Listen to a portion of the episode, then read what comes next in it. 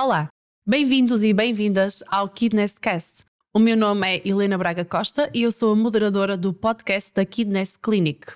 Não vamos falar apenas sobre saúde, mas também sobre pedagogias e boas práticas. Obrigada.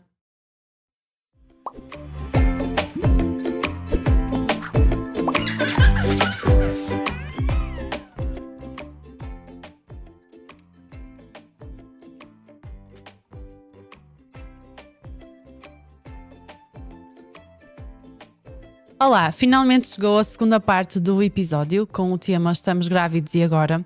Vou só relembrar as minhas convidadas para este tema, que são a Inês, que é enfermeira ESMO, a Marta, que é fisioterapeuta, e a Kátia, pediatra. Uh, no episódio anterior terminamos no momento exato onde íamos começar o trabalho de parto, era nesse, nesse seguimento e nessa linha que estávamos, que estávamos a ir. Portanto, vamos começar a partir daí, no parto, e eu queria perguntar à Inês quais são as fases do trabalho de parto. Então, de uma forma minimalista uh, e assim simplificada, podemos dividir o trabalho de parto em quatro fases. A primeira fase é a fase da dilatação, portanto, é a fase em que o outro se prepara para uh, o momento em que o bebê vai nascer, portanto, o colo do outro tem que dilatar, ou seja, tem que abrir e tem que ficar mais fino. Ok? Depois passamos ao período expulsivo, que é quando nasce efetivamente o bebê. De seguida é a dequitadura, é o terceiro, o terceiro período, uh, que é quando há a expulsão da placenta, e de seguida, agora assim com um nome um bocadinho mais, uh, mais distinto, digamos assim, uh, o quarto período é definido como período de hemostase. o que é que nós esperamos neste, neste período para a mãe? É que atinja o que o seu corpo atinja um equilíbrio, ok? Que se volta a restabelecer este é um momento em que então o bebê já nasceu, a placenta já saiu, a mulher deixa de estar grávida e, portanto, o seu corpo tem que se adaptar novamente a outra, a outra condição, portanto, que é a condição de pós-parto.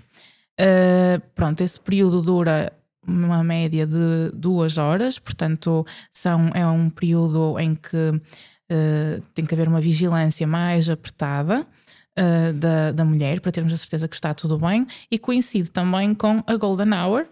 Uh, e portanto também um período muito especial para o bebê, um período em que ele está muito nasceu, está muito alerta, muito sensível aos estímulos que o rodeiam uh, e portanto beneficiam da companhia um do outro. Vamos lá. Exatamente. Isso já, Inês. Espera um bocadinho. Não tanto entusiasmei-me. Olha, quando nós estávamos a conversar uh, na preparação deste episódio, tu falaste-me de uma coisa que eu achei extremamente especial, que foi a questão da individualidade. Que é quando tu me dizes que eu gosto de trabalhar com a individualidade, com aquela mulher, porque na realidade o parto não é nosso, não é? Não, o nosso, salvo seja, mas de quem está a assistir, uh, mas sim daquela pessoa que pode ter um parto único na sua vida e estarmos um, a lidar com essa pessoa, a trabalhar, a perceber as suas dinâmicas uh, como única, acho que é fundamental. Uh, eu, eu gostei de me sentir assim quando, quando tive os meus filhos. Aquilo que eu te queria perguntar era como é que nós gerimos as emoções desta mulher, no caso tu, como é que se faz esta gestão da, das emoções, como é que empoderamos, como é que apoiamos um, a mulher naquele momento da, da sua vida.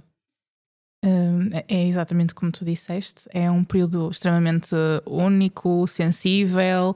Um, eh, portanto, aquilo que podemos fazer enquanto, enquanto profissional, aquilo que eu tento fazer é realmente responder a essa individualidade, portanto, perceber o que é que aquela, aquela mulher, aquele casal, a família esperam daquele momento, entender o que é que está no meu poder. Uh, para os ajudar, não é? Para, o que é que eu posso fazer para os ajudar a concretizar esse momento da forma mais positiva possível. Um, informá-los, informá-los das opções, das possibilidades, ter a certeza que eles tomam uma tomada de decisão informada em relação ao processo, ao processo todo um, e, e, no fundo, dar suporte, uh, estar lá. Um, nós sabemos que não somos todas iguais e, portanto, há mulheres que durante o trabalho de parto vão passar por períodos em que não querem falar, que estão mais introspectivas e que é perfeitamente natural. Há, estas alterações das emoções e, de, e, no fundo, do humor, que são perfeitamente normais, e também é preciso, da parte profissional, também gerir um bocadinho isto com o acompanhante, para perceber, não é, quem está ali a apoiar aquela mulher, que todo aquele processo é normal uh, e que, portanto, ela poderá. Um, ter uma alteração de humor, uma uh, não querer falar naquele momento, não querer que lhe toquem, portanto, também contextualizar um bocadinho o que se passa com aquela mulher, apoiar a mulher sim, e também contextualizar um bocadinho para o acompanhante, uh, também acaba por ser um bocadinho a nossa função para que aquilo funcione assim de uma forma equilibrada uh, e que seja a experiência mais positiva possível. Como é que tu sentes os acompanhantes? Os acompanhantes, é, é, eles também são únicos, não é? Um... É que nós falamos muito da mulher e, e, e, temos ali uma pessoa ao lado que está inteiramente a viver aquele momento uh, e de uma forma também muito intensa, não é? Uh, e não, não podemos descurar da, de, de, dessa pessoa, que pode ser o pai ou a mãe, dependendo do casal que tivermos, mas como é que, como é que tu fazes essa gestão também? Como é que tu sentes os companheiros? Era isso que eu ia perguntar. Uh, é, é, muito interessante, por acaso, uh, um, esta conexão depois também com, com os acompanhantes. Às vezes são os pais, às vezes mães, às vezes são as avós, irmãs, portanto há assim uma podem não ser há várias regra, pessoas, não, é? não há regra, ser, sim, podem ser várias pessoas, a pessoa significativa para si. Um, e, e, lá está, essas pessoas também são únicas e, portanto, também é importante integrá-las naquele momento para que não se sintam excluídas claro. e para que percebam o que se está a passar, porque a mulher está a sentir o que se está a passar com ela, não é? E com o seu corpo, e nós sabemos como profissionais o que é que se está a passar com ela, mas para aquela pessoa que está ali de fora, não uh, tem esse conhecimento. Parecer, exato, não tem esse conhecimento e, portanto, pode parecer uma eh, que está a sofrer, o que é que eu posso fazer para ajudar? Muitas vezes relatam mesmo um sentimento de impotência, não sei o que fazer. E nós aí entramos também e também temos um papel importante para integrar essa pessoa significativa nos cuidados à mulher e para que ela também não se sinta, uh, nós queremos que ela se sinta incluída. Um, e acho que isso é muito importante. E também acho que é importante, durante a gravidez, não ser só a mulher a preparar-se para esse momento. Acho claro. que a pessoa que está a acompanhar o parto também se deve preparar para aquilo que vai acontecer. E de que forma pode apoiar a mulher. Exatamente. Uh, eu gosto muito deste conceito de que o parto é um encontro entre mãe e filho acho que esta união, ou seja, nós, quem, quem está no parto está a assistir ao parto e, está a assistir também este encontro que é a Golden Hour, que, que então íamos, íamos falar. Uh, e eu adoro este momento em específico, relembro os, os momentos em que tive com os meus filhos e sei que é um momento muito, muito especial. Nós estamos ali num mixed feeling, não é? De, entre aquilo que estamos a sentir no nosso corpo e temos um bebê uh, e, e, a ansiedade de gerir a chegada desse bebê e como é que vai ser. Um, e uh, eu, eu queria perguntar-te. Uh, como é que é a Golden Hour? Como é que nós explicamos aos pais o, o que é que é, o que é, que é hum, suposto acontecer ou o que é que está a acontecer nesse momento? Um, a Golden Hour é um período muito sensível e falando assim de uma forma mais fisiológica, assim, mais, da, a parte mais biológica da, da Golden Hour, nós temos um bebê que nasceu que está cheio de hormonas e que está num estado de alerta e, vi, e vigilância muito grande e, portanto, está desperto para receber uh, vários estímulos. Um, é claro que isto é o que é o normal, Okay? Nem todos os bebés nascem com hum, esta facilidade de adaptação ao mundo extrauterino e depois a Kátia também poderá acrescentar aqui algumas coisas, algumas coisas valiosas, mas o expectável é o bebê nasce e está então neste estado de, de alerta em que hum, está pronto para se comunicar com o mundo cá fora e para receber estes estímulos todos. E qual é o melhor estímulo? É a mãe. Uh, Portanto, o contacto pele com pele tem aqui um, um papel muito importante. Eh, quando estão, um, quando a mãe o quer realizar, também é importante, não é? Que a mãe o queira realizar, Uh, e quando estão reunidas todas as condições de segurança, tanto maternas como neonatais, uh, é o momento ideal para realizar o contacto pele com pele mal o bebê nasce, para que ele possa sentir o cheiro da mãe, um, ouvir a sua voz, um, iniciar a amamentação a partir do contacto pele com pele. E, e, e, no fundo a Golden Hour é um momento muito sensível para o bebê e também para a mãe e tem benefícios o contacto pele com pele, tanto para um como com, com outro, exatamente, extraordinários, sim. Kátia, um, em termos de, nesta fase, para também darmos a informação e consciencializarmos as pessoas, que tipo de complicações podem surgir para o bebê? Um, vamos falar um bocadinho desta parte do parto, que também é uma parte mais obstétrica. Eu vou falar assim uma coisa um bocadinho mais geral, mas no período expulsivo sabemos que uh, pode haver uh, uma interrupção do trabalho de parto, o chamado trabalho de parto estacionário, na qual existem contrações, mas não há uma dilatação do colo. E nessa altura não, não, o parto vaginal, o parto normal pode não, não ser possível e, por exemplo, teremos, teremos de avançar, por exemplo, uma cesariana. Uh, e além disso, nesse trabalho de parto com as contrações, o bebê pode estar a querer sair e esse caminho pode não estar a, a ser possível e o bebê pode começar a mostrar alguns sinais de sofrimento dentro da barriga. E é por isso que normalmente se avança, por exemplo, para uma cesariana, porque é para o bem-estar, lá está, da mãe e do bebê. Pode haver hemorragias, um, temos casos, por exemplo, de descolamentos da placenta, prolapsos do cordão umbilical, em que uh, o bebê deixa de receber sangue deixa de receber oxigênio e isso é uma emergência médica porque temos mesmo de tirar aquele bebê que está em sofrimento mais uma vez dentro, do, do, do dentro da mãe. Outras complicações, um, por exemplo, um bebê grande, podemos ter aquela chamada distocia dos ombros, que é quando o ombro do bebê fica preso na pelve da mãe e podemos ter então umas fraturas da clavícula ou podemos ter mesmo lesões do, dos plexos, dos, dos nervos, em que o bebê pode ter depois alguma limitação no movimento do braço e depois, no período de transição e de adaptação do bebê, que são as primeiras horas, que também são bastante sensíveis para o bebê, em que o bebê pode mostrar alguns sinais que não se está a adaptar então à vida extrauterina. Podem começar com um chamado gemido, em que é um, como se fosse um choro muito fraco. Podem começar a mostrar que estão com dificuldade a respirar, porque os pulmões podem não ter aberto da melhor forma, porque dentro da barriga da mãe, os pulmões estão cheios de líquido. Só na passagem do canal de parto e quando há o primeiro choro é que realmente os pulmões se expandem, ficam cheios e ficam cheios de ar. E por vezes esta transição pode ser difícil para o bebê e podemos começar então com sinais de dificuldade respiratória, em que o bebê respira muito rápido ou começa a ficar com uma tonalidade mais azulada dos lábios, ou seja, que tem baixas de oxigênio no sangue e aí temos de estar atentos. Por exemplo, outras complicações, sabemos que os filhos de mães diabéticas podem ter baixas de, açúcar no sangue, por isso têm de ser mais vigiados nas primeiras horas. Alguns podem nem se conseguir uh, alimentar adequadamente, e aí vamos ter de ter umas vigilâncias e uma atitude médica pela parte da neonatologia uh, mais direcionada para cada bebê. De certa forma, uh, grosso modo é isso, mas evitamos sempre os sofrimentos fetais que são aqueles bebés que podem nascer eh, muito doentes e a precisar muito de nós como neonatologistas. Certo. Estava aqui a pensar, um, há procedimentos que podem ser feitos em pele com pele? Procedimentos? Uh, quando nós temos bebê. um sim. bebê, sim.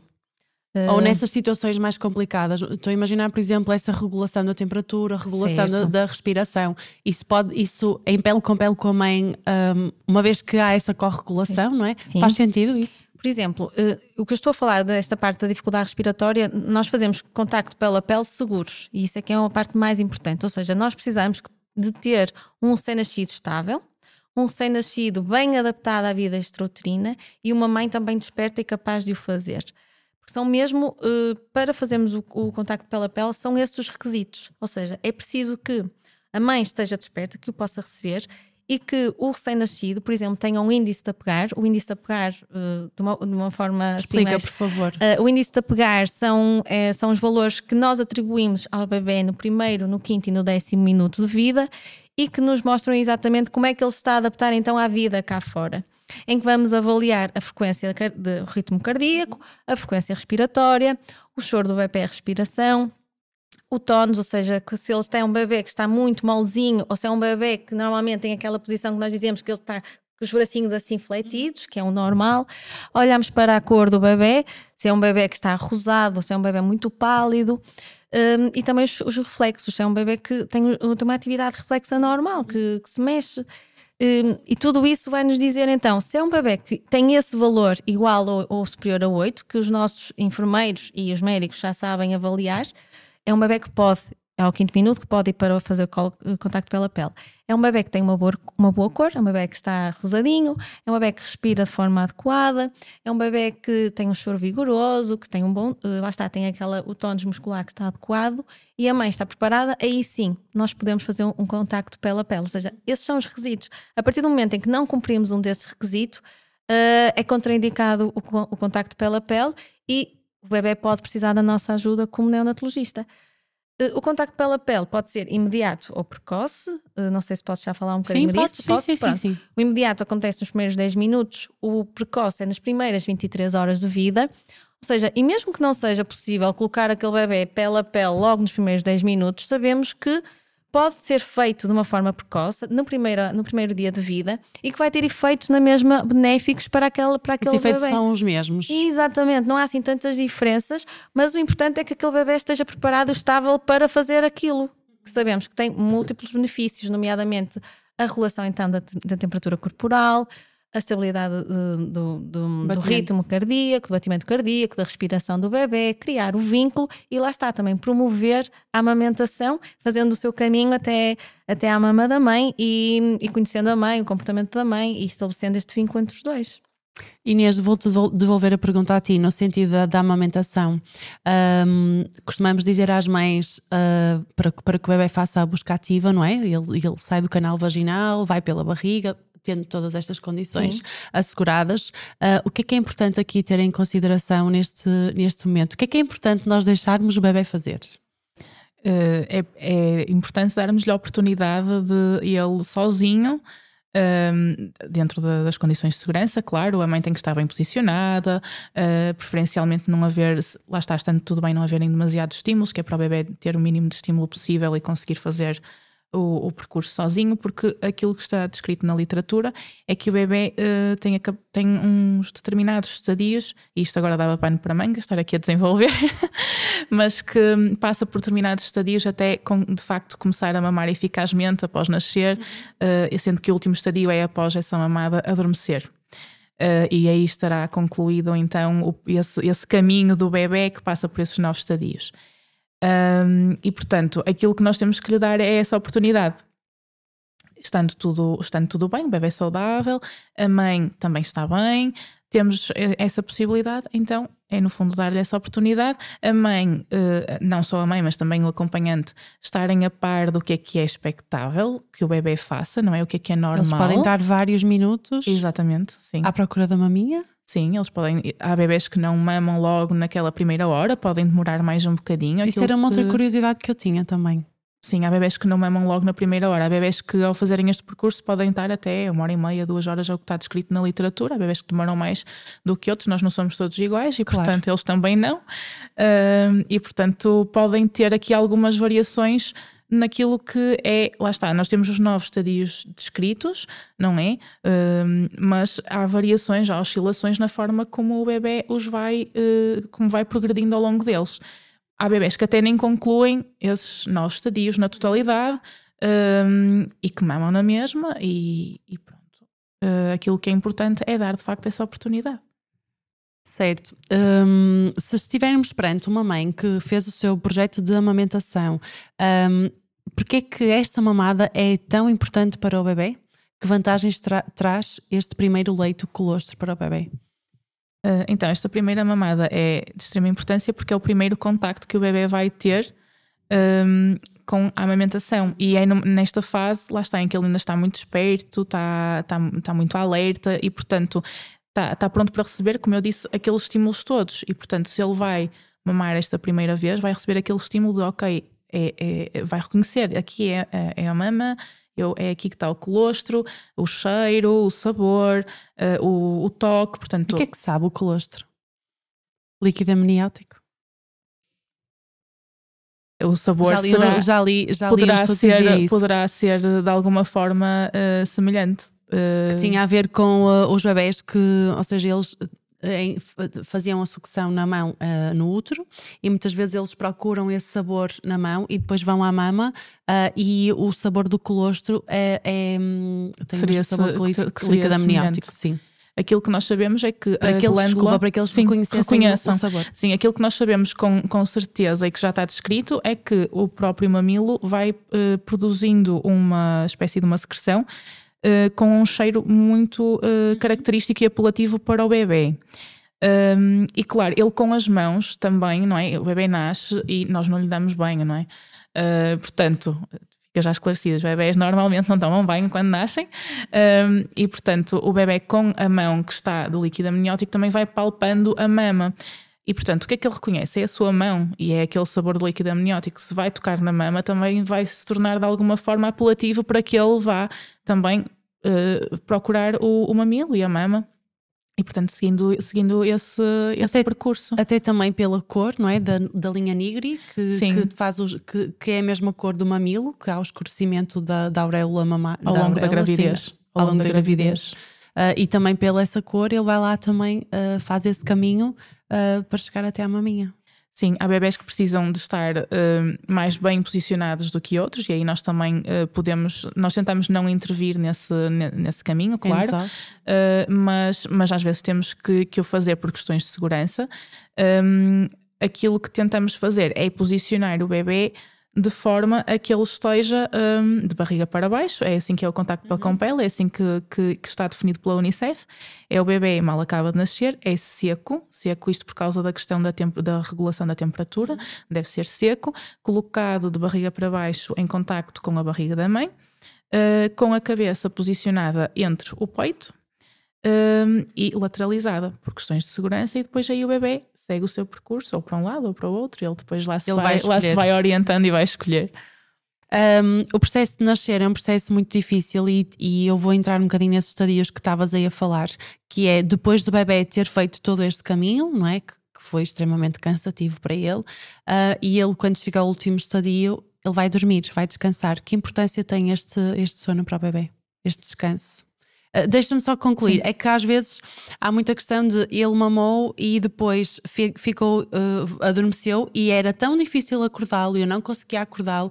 E às vezes eu digo às mães, é, é, normal, mas queria que te explorasse um bocadinho sobre isso e que falasse desse, um, desse sono profundo que o bebê vai, vai fazer é expectável. Normalmente, nas primeiras 24 horas de vida, nós, nós notamos que o bebê nasce e está naquele, naquele estado de alerta uh, e de procura e de busca da mama, não é? Isso que é expectável num bebê saudável, e lá está, como a Kátia disse, com um índice de apegar acima de 8 é o que, é norm, o que normalmente acontece.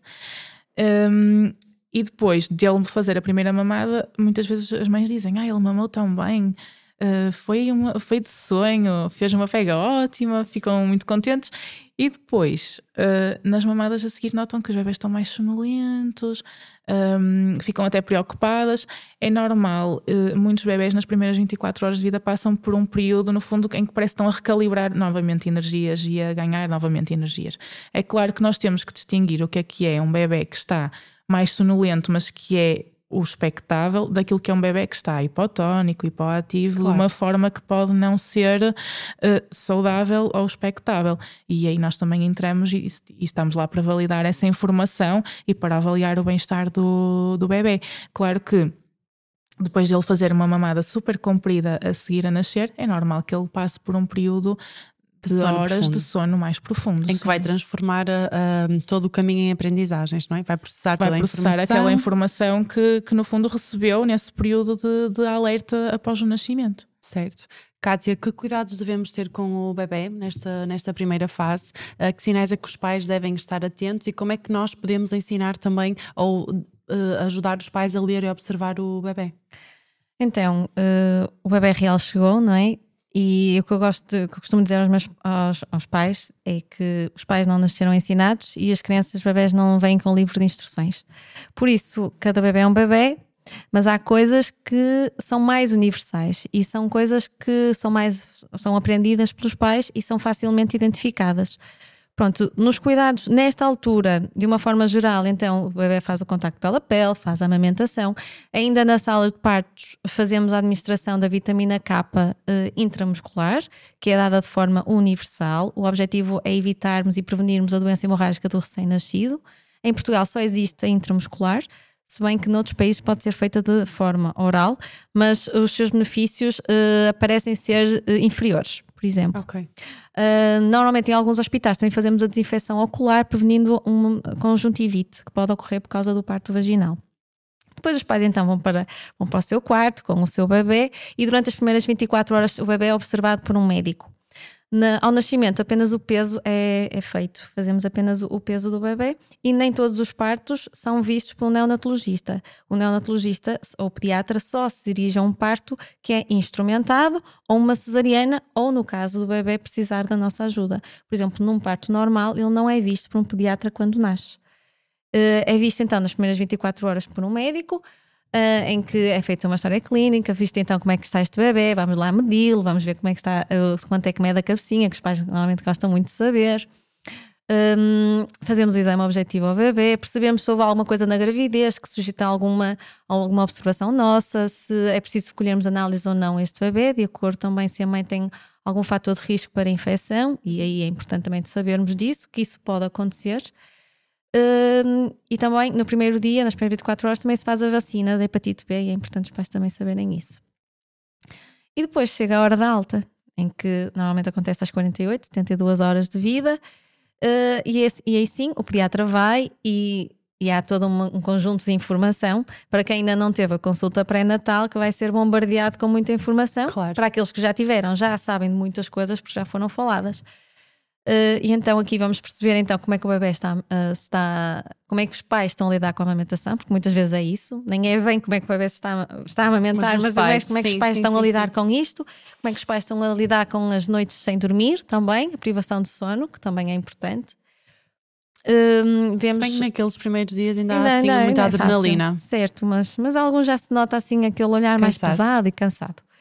Hum, vemos então se o bebê precisa ser pesado, porque precisamos saber se, se aquele bebê está a perder demasiado peso, se precisa da nossa ajuda ou não. Uh, damos, em, damos algumas noções relativamente um, ao xixi do bebê, porque o bebê em média. Número de xixis, Exatamente. Não é? O bebê, a partir dos, das 48 horas, deve fazer uma média de 6 xixis em 24 horas, é 4 ou 8, média ali nos 6 para os pais também terem um bocadinho dessa noção, até porque uma fralda seca, fraldas secas ao longo do dia são um sinal de alarme.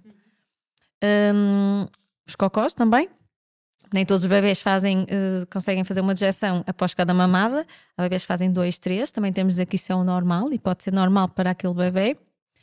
Uh, fazemos o exame físico, fazemos todo o exame físico, fazemos também nessa altura faz os rastreios neonatais, alguns nos, nos hospitais, pais estejam à espera disso, fazemos por causa da, da audição, Sim. fazemos o, uh, olhamos para o, reflexo o vermelho do olho, fazemos também as manobras da anca, que eles também às vezes aparecem, parecemos muito agressivos, os bebés choram, mas nós avisamos, isto é normal para percebermos se o seu bebê precisa de alguma ecografia ou não. Um, ou seja, isto é uma consulta, tem de haver muito diálogo, explicamos muito aos pais o que é que está a acontecer naquela, porque eles, depois fazemos os reflexos e aparece pomos o bebê na marcha automática, que é quando o bebê dá uns passos Sim. e é um flexo, eles ficam todos contentes. É muito é bonito ver esse, esse brilho no olhar dos pais, porque também estão a aprender. Eles estão a aprender, muitos deles não sabem o que é que aquilo é, e nós mexemos bebê e eles parece que, que vão atrás de nós. Não vou deixar cair, tenha calma. É mesmo, é eu mesmo. recordo disso. Tenha, tenha calma, isto é o meu dia a dia, do Olha, isto é o reflexo do susto, olha, isto é o reflexo um, da, que eles fecham as mãozinhas, uhum. pronto, todas essas coisas. Um, Falamos então da amamentação e também tentamos dizer não é de 3 em 3 horas, é uma livre demanda. O seu bebê, cada bebê é um bebê, há bebés que precisam a cada duas, há outros que podem termos um bocadinho mais, se bem que nós também não queremos períodos muito prolongados uh, sem se alimentarem, porque há o risco de baixar o açúcar no sangue e depois ser mais difícil acordarmos aquele bebê na fisiologia do bebê, tenho que dizer isto, desculpa. Podes dizer. Mas na fisiologia do, na fisiologia do bebê, um, aquilo que, que, se consta é que bebés que dormem por longo, longos períodos de tempo uh, estão muito ligados ao afastamento das famílias, do, do, do, cuidador. Ou seja, um bebê que está em contacto direto e constante com o cuidador tem maiores despertares. E às vezes quando, nós, quando eu chego e, e no, até nos domicílios um, os bebés não querem mamar ou os pais, ah, mas já está a dormir, quando fazemos okay. pele, pele com pele, esse despertar mais minuto, menos minuto, minuto, vai, vai acontecer. acontecer. E é muito bonito de se ver, sim. Um, mais coisas então que nós fazemos. Então, falei dos rastreios, falei de, desses cuidados até ter, estarmos atentos às fraldas dos bebês, alguns sinais de alarme, nomeadamente por causa da, da icterícia, que é aquela tonalidade amarelada da pele, que se, acontece por uma imaturidade, o bebê é imaturo.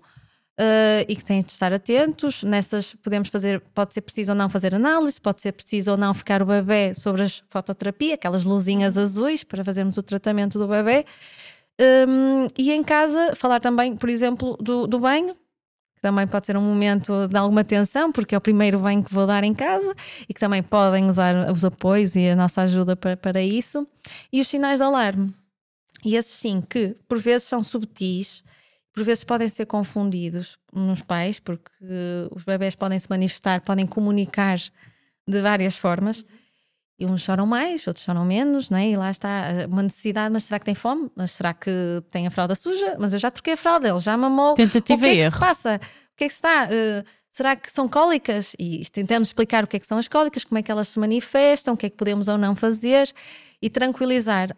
Eu acho que é importante, quando nos cuidados a falar com os pais, é há quatro pilares, quatro, cinco pilares numa criança. Temos, é uma bebê, uma criança tem de se nutrir, temos de dar nutrição temos de lhe dar conforto, temos de lhe dar higiene e depois temos que lhe dar um ambiente seguro.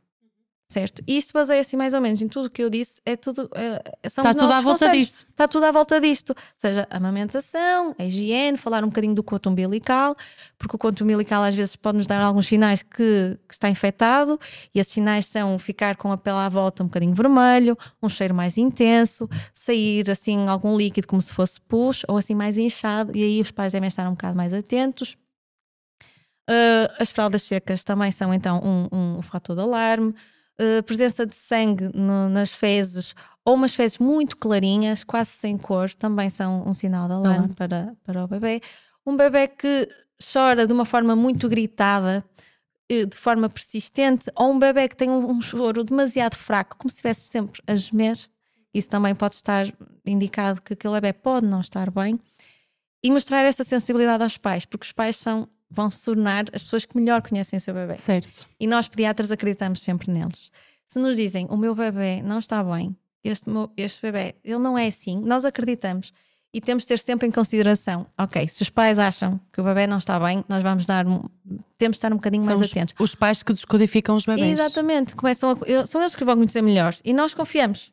Estes pais estão preocupados. E às vezes pode ser excesso de zelo, mas não importa. Se eles estão preocupados, nós também temos de ficar preocupados e temos de perceber se é algo que nos preocupa verdadeiramente ou se é algo que apenas temos de tranquilizar e dizer: Ok, o seu bebê é um bocadinho, chora mais ou chora menos, o seu bebê precisa de mais leite ou não, de, precisa de dar uh, em curtos períodos, ou ele até já aguenta um bocadinho mais a dormir. Por exemplo, os sinais de alarme: um, febre. A febre nos primeiros três meses, ou seja, uma temperatura retal medida com um termómetro no, no uh, retal superior ou igual a 38 graus têm de ser sempre vistos por um, por um médico. Um, a icterícia, aquela tonalidade amarelada da pele que se vai progredindo, que normalmente começa com a carinha amarela, mas depois quando começa é pelo tronco, pela barriga, aí temos de ter mais atenção e provavelmente precisam ser vistos. Ou um bebê que é muito pálido ou até com um tom mais acinzentado, aí também tem de ser visto. Um bebê que mostra que não respira de forma adequada, que respira de uma forma muito rápida, que até tem alguma dificuldade a ir à mama, que se cansa, que tosse, também nesses meses tem de ser visto. Um bebê que de todo recusa a mama, que não se alimenta. Claro que esse é um bebê que tem de ser visto. Chama logo a atenção. Chama logo a atenção. E, e de certa forma são estes os sinais de alarme que normalmente nós dizemos. No caso disto acontecer no seu bebê, nos seus primeiros dias, aliás, nos primeiros três meses, porque esta é uma primeira jornada daquele bebê, ele terá de ser avaliado por, por um médico, neste caso por um pediatra, ou num caso de algo mais grave, por exemplo, uma convulsão, claro, ligar ao 112 Imediato. e dirigirem-se ao serviço de urgência. Esperar pelo 112. Obrigada. Nada. Marta, uh, quanto à mãe, o que é que nós podemos trabalhar nesta fase no pós-parto? No pós-parto, nós não trabalhamos propriamente num pós-parto imediato. Um, normalmente, uh, as mulheres chegam-nos um bocadinho mais tarde, uh, quando existe aquela, aquela alta, mais ou menos após 4, 6 semanas no pós-parto.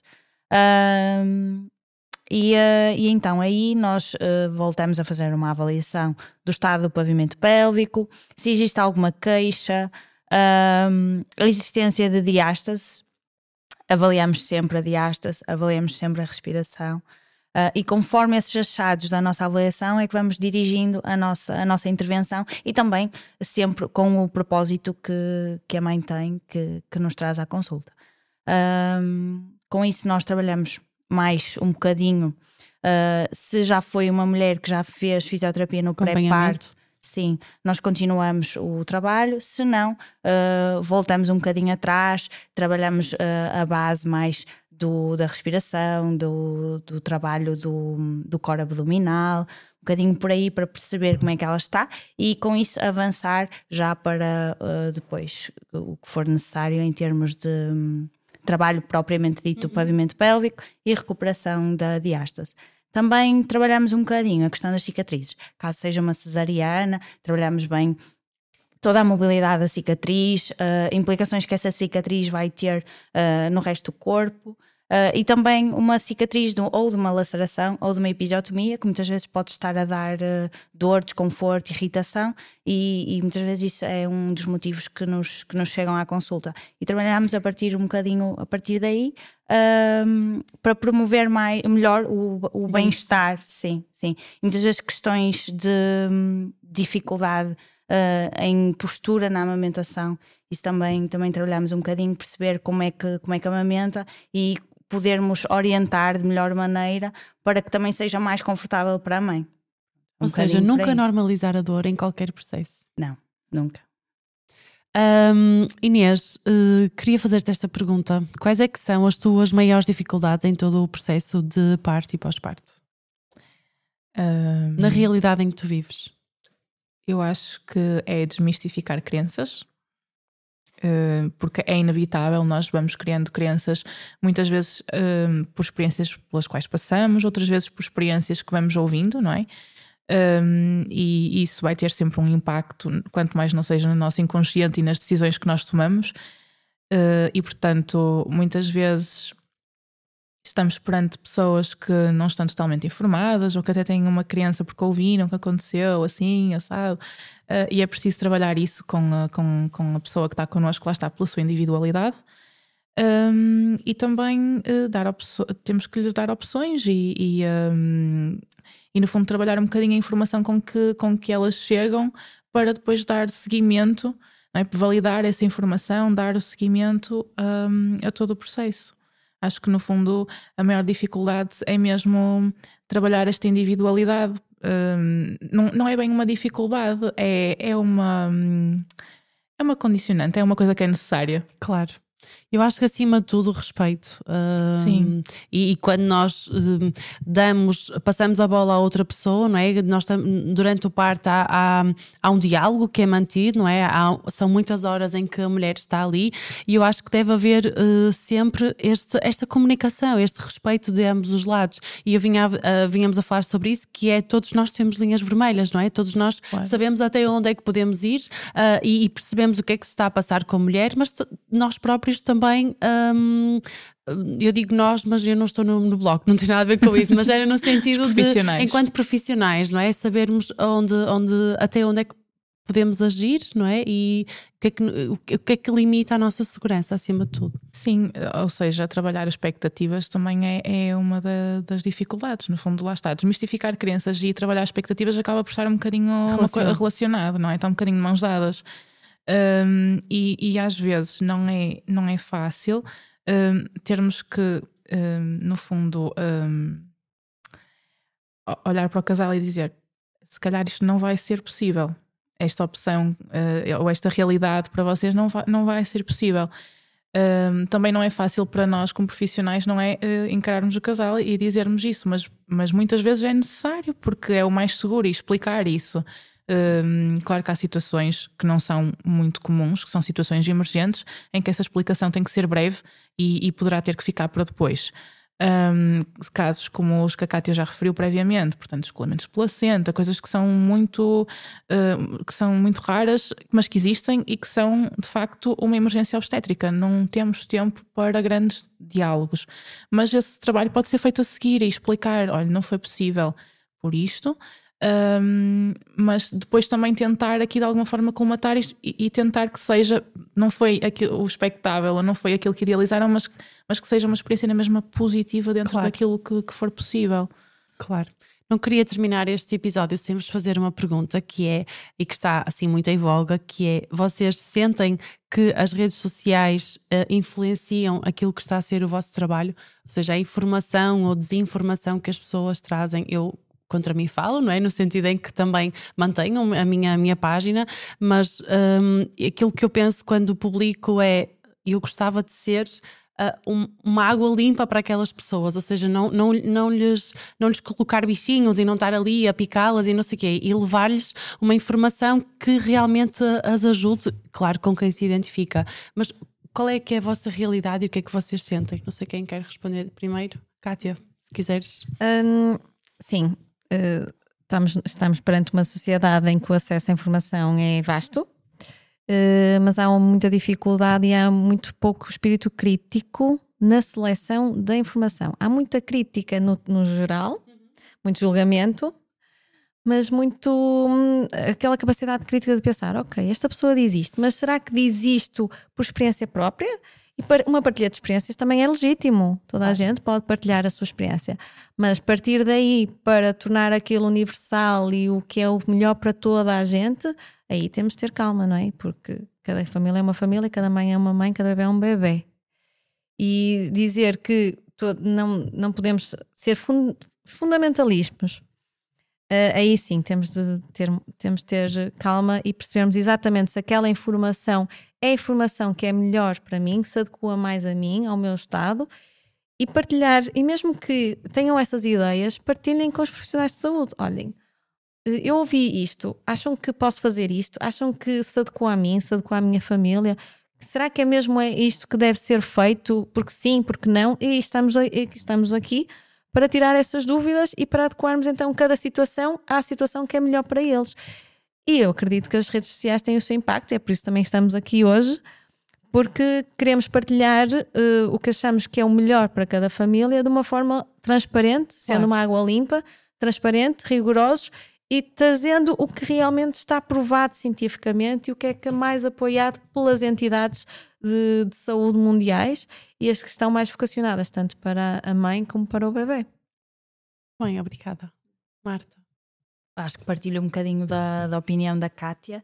Um, acho que falta um bocadinho de bom senso nas pessoas.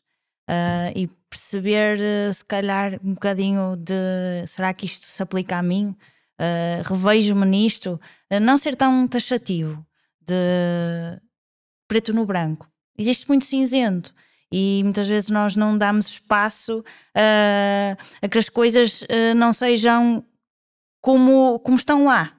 E vai um bocadinho de encontro àquilo que a Inês dizia das expectativas. Se são coisas que vão de encontro às nossas expectativas, perfeito. Mas se não são, uh, tentar perceber o porquê é que não são e, uh, e ir um bocadinho buscar o, o, bom senso. Acho que, é, acho que é o que nos falta mais é esta questão de bom senso e espírito crítico. Sim.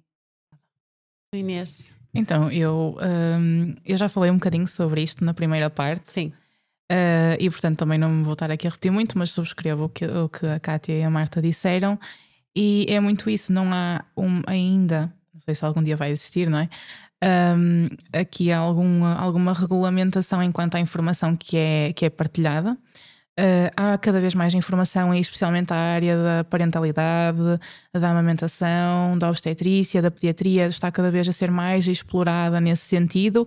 Uh, chega muita informação às famílias, às mulheres, aos casais.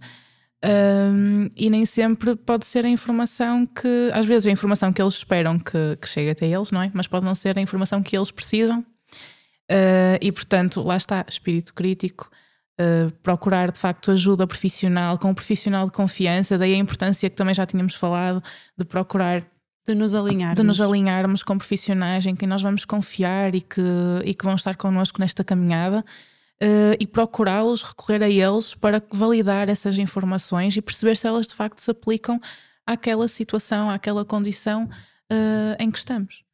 Certo. Respeito, confiança, consentimento. No fundo, foi isso que nós falamos aqui. Exatamente. Terminamos aqui este episódio. Obrigada por terem estado desse lado. Espero que tenham gostado dos temas que aqui foram abordados. Tentamos ser claras e esclarecedoras naquilo, na, naquilo em que estávamos a, a comunicar. Um, gostaria de vos dizer que a seguir teremos um momento de atividade com a Marta. Vai ser um exercício de fisioterapia para grávidas. É isso, Marta? Sim, para grávidas. E, hum, e, mais uma vez, obrigada. Gostaria sempre de vos dizer que na Kitness o sorriso e a comunicação são a nossa porta de entrada. A sugestão de atividade que se segue é em formato de vídeo e por isso sugerimos que a sua visualização seja nas plataformas de YouTube ou Spotify. Olá, meu nome é Marta, sou fisioterapeuta aqui na Kidness e hoje trago-vos um exemplo de três exercícios que podem fazer em casa para aliviar desconfortos da lombar e da zona pélvica durante a gravidez. Primeiro exercício: uh, sentadas numa cadeira, nós vamos uh, segurar a zona da nossa pelvis para percebermos a sua posição. E nós vamos imaginar uma bacia cheia de água e vamos querer virar um bocadinho da água à frente e um bocadinho da água atrás. Vira um bocadinho da água à frente e vira um bocadinho da água atrás. Quando vamos à frente, conseguimos libertar um bocadinho a musculatura anterior. Quando vamos para trás, conseguimos libertar um bocadinho todos os elos da nossa coluna lombar e também aliviar um bocadinho a pressão da musculatura. Vou virar de lado para perceberem melhor. Então, nós vamos levar a nossa pelvis à frente e a nossa pelvis atrás. Deitamos um bocadinho de água fora à frente e deitamos um bocadinho de água fora atrás. Fazemos estes movimentos cerca de 10 vezes ou até sentirem algum alívio e podem fazer várias vezes ao dia. O segundo exercício que vos trago, na mesma sentadas, nós vamos inclinar o nosso tronco. Vamos descer uma mão, deslizar uma mão e a outra vai por cima da cabeça. O importante é que não levantemos aqui a nossa perna. Fixamos bem a nossa anca, o braço vai por cima da cabeça e sentimos alongar toda a lateral do nosso tronco. E voltamos. Repetimos para o outro lado desliza a mão e o outro braço vai por cima da cabeça. E voltamos. Inclina, sente bem a alongar, sente de um lado a fechar e do outro lado a abrir. E voltamos. Fazemos cinco vezes para cada lado e podemos repetir novamente várias vezes ao dia. O terceiro exercício que vos trago é um exercício em que vamos sair da cadeira ou de um banco ficamos de joelhos, apoiamos as nossas mãos no banco e vamos querer mobilizar a nossa coluna lombar. Então, nós vamos abrir a nossa coluna na direção dos abrir o nosso peito na direção do chão, fazendo força com as mãos, em que depois a barriga fica encaixada no meio dos joelhos.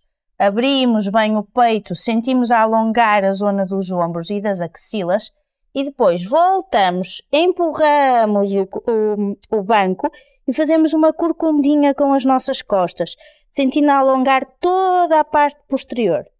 Voltamos a abrir, insistimos um bocadinho, relaxamos um bocadinho, cerca de 3 a 5 segundos, e devagarinho voltamos, encolhemos a barriga e fazemos um redondinho com as nossas costas. Voltamos a repetir, Vamos abaixo, aguentamos as posições entre 3 a 5 segundos e voltamos e enrolamos tudo.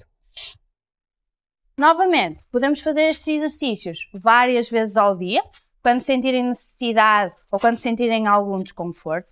Uh, podem ser feitas durante todas, uh, todo o período da gravidez, inclusive no, no pós-parto, ou mesmo para quem não está grávido, também pode fazer, que vai sentir algum alívio na, nas, principalmente nas posições mantidas do dia a dia. Espero que tenham gostado.